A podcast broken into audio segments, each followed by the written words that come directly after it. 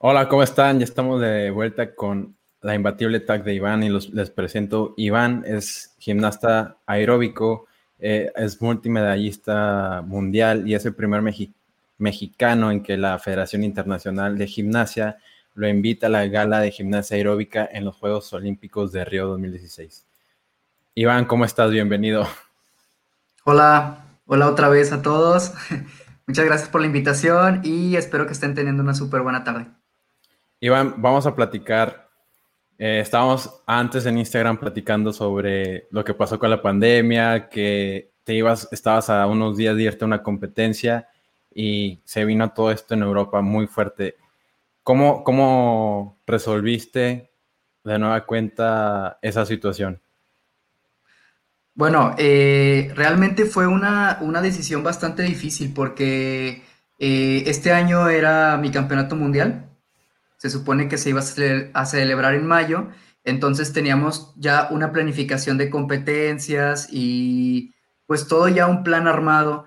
Em, cuando supimos que, se estaban empezando a cancelar competencias de otras disciplinas, entonces ahí vino como el desequilibrio que tuvimos porque no sabíamos si iba a pasar o no iba a pasar. El problema es que si, si no me iba y si pasaba, todas las, eh, las competencias era, es muy complicado ir desde México porque son muy caras, porque tú sabes, todo lo que conlleva ir a una competencia.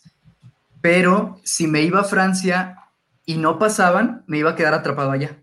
Entonces iba a ser un, un problema bastante grande. Entonces, hablando con mi psicólogo, él me decía que lo mejor era irme, pero el doctor, el fisio, mi entrenadora, me decían, es mejor que no te vayas, ya veremos cómo resolvemos. Entonces estábamos en una discrepancia bien difícil. Al final, eh, no, no, pues no nos fuimos y nos quedamos acá en México. Se empezaron a cancelar competencias literal al día siguiente. Eh, creo que, de hecho, creo que primero se canceló, tenía competencias en dos semanas y luego dos semanas después otra, dos semanas después otra, todas muy seguidas. Entonces empezaron a cancelar en orden. Y y bueno, al final fue una buena decisión. De hecho, tengo dos amigos argentinos que se fueron a, entrenar al mismo lugar a donde yo iba y se quedaron atrapados y no pueden salir de Francia hasta septiembre o algo así. Entonces, la verdad fue una buena decisión. Eh, nos, claro, nos, nos puso muy nerviosos porque, como te digo, era el campeonato del mundo. Fue el último que se canceló y bueno, ya cuando nos dijeron que todo estaba cancelado, pues bueno, ya como que todo se relajó un poco, dijimos, bueno, estuvo bien la decisión, eh, es momento de, pues, de cuidarnos y pues de estar bien. Simplemente. Oye, y eso que mencionaste, pues ya tienes toda tu planificación del año, las competencias, se bajan las cargas de entrenamiento, todo el volumen. ¿Cómo vuelves a adaptarte a, a eso que venías a empezar de cero otra vez para, para el próximo año? Eh, bueno, mira, es que es algo extraño porque la cuarentena la verdad es que a mí me cayó muy bien porque ya tenía tiempo sin descansar como tal. Eh, ya venía como con una carga de trabajo bastante dura, aun cuando era inicio de año. Desde noviembre empezamos a trabajar para, la siguiente temporada que nuestra temporada comienza en febrero. Eh, de hecho, en enero tuve una pequeña lesión que no estaba del todo curada cuando yo me iba a ir a competir. De hecho, sí tenía algunos eh, problemas ahí, tanto físicos y mentales, que venían a raíz de esa lesión. Y pues la verdad es que me cayó muy bien la cuarentena al inicio porque pude descansar, porque pudimos eh, objetivizar otras cosas que, que, tal vez por el tiempo no habíamos podido como tomarles tanta atención. Entonces, eh, pues creo que dentro de lo malo, lo bueno fue que me dio más tiempo para estar mejor preparado. En cuanto a las competencias, pues bueno, eh, tuvimos que eh, borrar todo literal, porque también teníamos una en noviembre, me parece, que era el Campeonato Panamericano, que era algo súper importante, lo teníamos súper planificado porque obviamente vamos con, con la mira a ganarlo y sería el décimo consecutivo. Entonces era un número importante, pero ya no lo cancelaron también. Entonces prácticamente este año está muerto de competencias, pero pues lo vamos a utilizar para corregir cosas, para como te digo, estar mejor preparado para que el año siguiente pues sea de muchos triunfos. Bueno, eso, ahora que me, eso fue eh, gran parte eh, de, la, de tu parte física como atleta y ahorita en el aspecto mental, ¿cómo empezaste a trabajarlo? ¿Cómo te mantienes ahorita? Eh, en el aspecto mental, la verdad es que el primer mes fue complicado, fue, era de mucha ansiedad porque no sabía qué era lo que iba a pasar. Y realmente, eh, como yo tenía contacto con personas que estaban en Europa, sabía que, pues, que la situación se estaba poniendo bastante dura por allá y que probablemente en México iba a pasar lo mismo. Eh, traté de, apagar esa ansiedad con entrenamientos aquí en mi casa. O sea, me ponía a entrenar dos veces al día, eh, le dedicaba bastante tiempo a la parte física y también le dedicaba bastante tiempo como a a propiocepción, a atenderme a algunas lesiones, a, hacer eso que probablemente por, por, las cargas de entrenamiento y por, por los tiempos de competencia no podía como tomarle tanta importancia como debería y como yo sé que debo hacerlo. Eh, entonces, em, bueno, en, trabajo conjunto con, con, todo el equipo multidisciplinario, pero sobre todo con el psicólogo, eh, pues tuvimos que encontrar una manera de, como de encarrilar esa ansiedad para que lo que hiciera para apagar la ansiedad me, me, ayudara para que en un futuro eh, esté más estable para cuando me toque competir, esto no me afecte.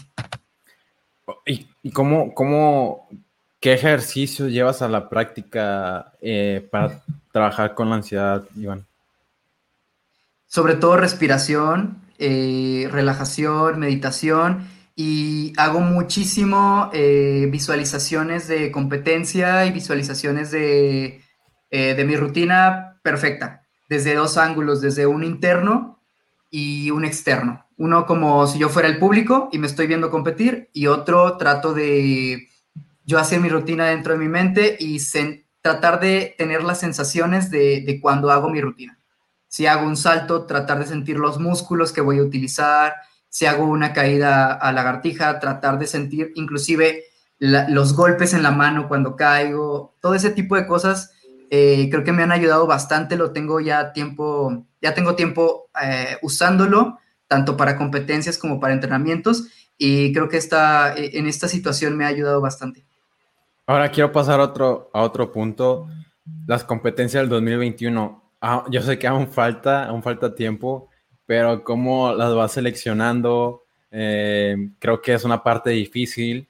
Por, eh, no sé si ya puedas entrenar en, el gimnasio o, bueno, cuéntanos cómo, cómo es ese proceso para ti y todo tu equipo. Eh, las competencias, mira, en, en, aeróbica tenemos una cosa que un, es bueno y es malo a la vez. Generalmente las competencias siempre son como las mismas en los mismos lugares, ¿sabes? O sea, no hay como tantas competencias, por ejemplo, como en gimnasia artística que tienen como 30, yo creo. Nosotros no, no, no, tenemos tanto. Realmente la que siempre se incorpora cada dos años es el Campeonato del Mundo. Este año, bueno, el, este año, que va a ser el siguiente, eh, es en Baku, en Azerbaiyán. Entonces, esa es la única competencia como que, que, tenemos que calendarizar diferente cada dos años. Eh, por el momento ya sabemos que todas las competencias que se iban a hacer este año se hacen el siguiente, ya están calendarizadas, entonces realmente ya sabemos que vamos a seguir justamente el mismo plan del 2020, pero en el 2021.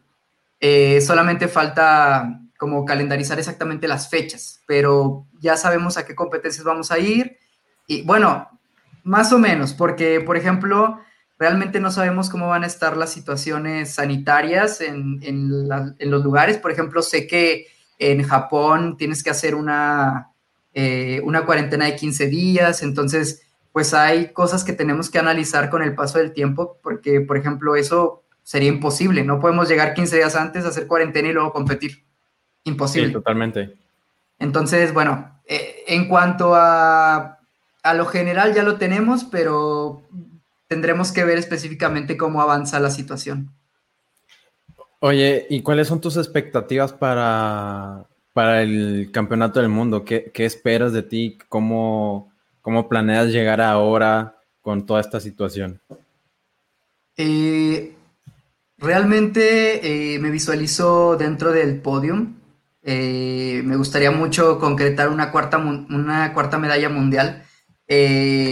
Obviamente me gustaría repetir el oro. Sé que todo el mundo trabaja por lo mismo, pero creo que, esta, este, esta línea de trabajo que estamos llevando y que hemos tratado de no cortar tan de tajo, tiene una posibilidad muy grande de, pues de llegar al oro.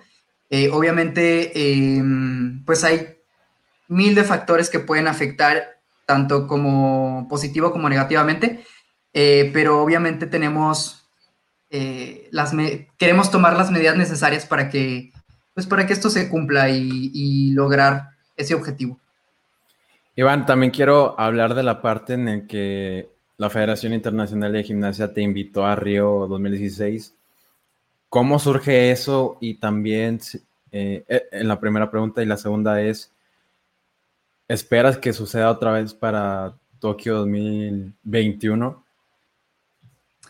Pues mira, mm, para hablar de eso yo creo que te tengo que decir primero que, bueno, algo muy cliché, pero todo deportista sueña con estar en los Juegos Olímpicos. O sea, todos. Realmente inconsciente o o conscientemente lo soñamos. Y para mí eh, siempre fue como, como lo máximo que pudo haberme pasado. Cuando, cuando comencé a hacer aeróbica, yo sabía que la gimnasia aeróbica no estaba en, en Juegos Olímpicos. Obviamente eso eh, eh, no ha sido un impedimento para, para mí para seguir haciendo gimnasia aeróbica. Sin embargo, en el 2016 yo tuve un periodo bastante difícil psicológicamente eh, por muchas situaciones, pero una de las situaciones, bueno, dos de las situaciones fueron relacionadas con gimnasia. Una fue que no logré el oro porque quedé bronce en ese, en ese mundial. Igual fue un año eh, que comenzó muy bueno, tuve muchas, eh, muchos triunfos en, en cuanto a competencias. Llegando al mundial tuve fallas y quedé en bronce. Entonces eso fue como una decepción deportiva para mí y regreso a México y yo estaba como muy descontento, yo ya me quería retirar, yo decía, ya no quiero hacer gimnasia, ya me cansé de entrenar todos los días, de que me duela todo, bla, bla.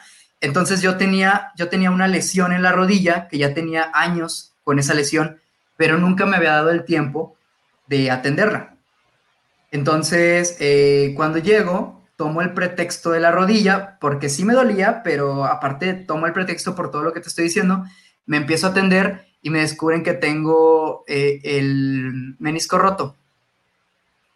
Me...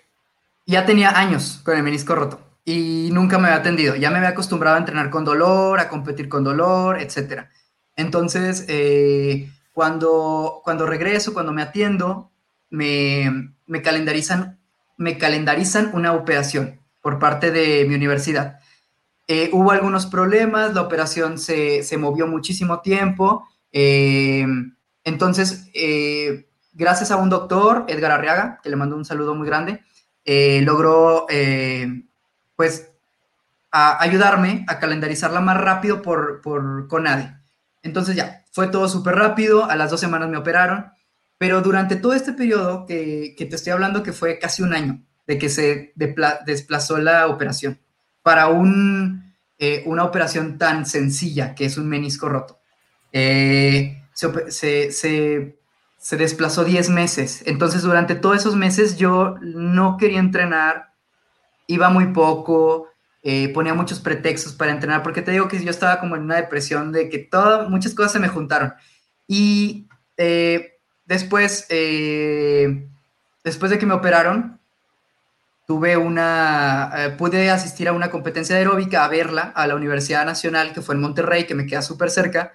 Eh, fui a, verla junto con un amigo y me nació otra vez la, como las ganas de competir y de estar en el escenario, etc. Entonces, eh, justo antes de que pasara eso, me llega la invitación para Río. Yo, estaba, yo me acuerdo que estaba en mi casa y estaba, creo que hasta dormido, o sea, en la tarde, y de repente me despierto y tengo un mensaje del, director técnico de aeróbica, Oscar Adams, hola, un saludo. eh, diciéndome que había llegado a la Federación Mexicana de Gimnasia una invitación para mí, específicamente para asistir a la, a la gala gimnástica de Río de Janeiro 2016. Cuando yo recibo eso, o sea, no sabes cómo sentí en mi corazón. Fue un momento, o sea, yo no me lo creía, ¿sabes?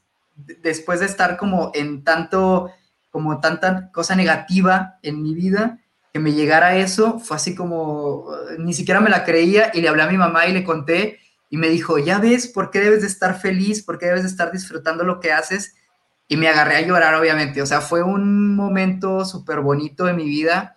Eh, estar allá y estar en un lugar tan lleno de espíritu deportivo, ver a tanta gente que va a disfrutar el deporte, ver a, ver a, personas que admiras y no sé, o sea, fue un momento bellísimo en mi, vida. Y si lo espero que, si espero que pase otra vez, pues claro, ojalá que pase otra vez, digo. Eh, me gustaría mucho estar por allá. Eh, realmente he tenido la oportunidad de estar en Japón eh, varias, varias veces compitiendo y sé que hay, bueno, allá hay representantes súper buenos. actualmente los campeones mundiales varonil y femenil son, japoneses. claro, me gustaría muchísimo estar interviniendo en una gala gimnástica otra vez. Sería un sueño hecho realidad. Iván, ya para, para cerrar, ¿Qué, le podría decir a aquellos que atletas que están en la misma situación que tú y también para todas las personas que buscan superarse día a día? Eh, yo les diría, eh, acuérdense que todo esto en algún momento va a acabar y esperemos que sea pronto. No sabemos si va a ser pronto, pero en algún momento esto va a pasar y va a quedar en la historia y tenemos que pensar si queremos, si queremos quedar en la historia como una sociedad que luchó y se unió para, pues para pasar la situación o si queremos ser de esas sociedades que llevan todo al, pues a la basura. Si, si queremos seguir en, en nuestra casa encerrados, adelante, sigan saliendo. o sea, tenemos que trabajar juntos, tenemos que, eh, tenemos que pensar en el bien común y en que la situación, en que esta situación se convierta en algo positivo, sacarle lo positivo a, esta, a esto negativo que estamos viviendo y, pues bueno, para darle hacia adelante. Y eh, especialmente me gustaría eh, decirles a, no sé, a, las personas que están en, en, un área de privilegio como yo, eh, deportistas o no únicamente deportistas, muchas personas que tienen un privilegio que, piensen muy bien cómo se van a comunicar y cómo van a dar eh, la información a las personas. Eh, muchas veces no nos damos cuenta cuánto podemos afectar la vida de una persona y, y cuánto podemos tornarla a positivo. A mí no me quiero alargar mucho, pero tuve una experiencia muy bonita con unas personas en Argentina que una chica eh, tuvo una lesión. Yo a esa chica la conocí unos meses, un mes antes en Buenos Aires, en el Campeonato Panamericano. Me platicaron ella y su amiga que habían ido a, ver especialmente el campeonato, pero que habían ido a conocerme a mí. Entonces eh, me tomé unas fotos con ellas, estuve platicando un rato con ellas y cuando regresó a México me mandó un mensaje la amiga diciéndome que su otra amiga se había lesionado, que se había destrozado el pie, eh, que probablemente no iba a poder volver a hacer gimnasia, entonces que estaba muy deprimida y me pidió eh, un video diciéndole cosas como que se recuperar. Entonces yo le hice el video y después me mandaron, la otra chica me mandó el video de la chica viendo el video. Entonces, eh, ella llorando y luego me mandó un mensaje agradeciéndome. Entonces, ese tipo de cosas creo que son de las cosas que más atesoro ahora en el privilegio en el cual me encuentro. Eh, cómo poder motivar a una persona a que siga adelante, a que se sienta mejor, a que sepa que las cosas van a pasar y que, que todo mejora. Entonces, bueno, esa es mi invitación para las personas que, como les digo, comparten el privilegio que yo tengo. Y pues bueno, Simplemente cuídense mucho y vamos a salir adelante. Muchas gracias, Iván. Me, gustó platicar contigo. Creo que ahí platicaré con Dani para alargarnos en un episodio del podcast. Espero que estés muy bien y te cuides mucho. Vamos a estar muy al pendiente de ti. Muchas gracias. Hasta luego y muchas gracias por la invitación otra vez. Bye.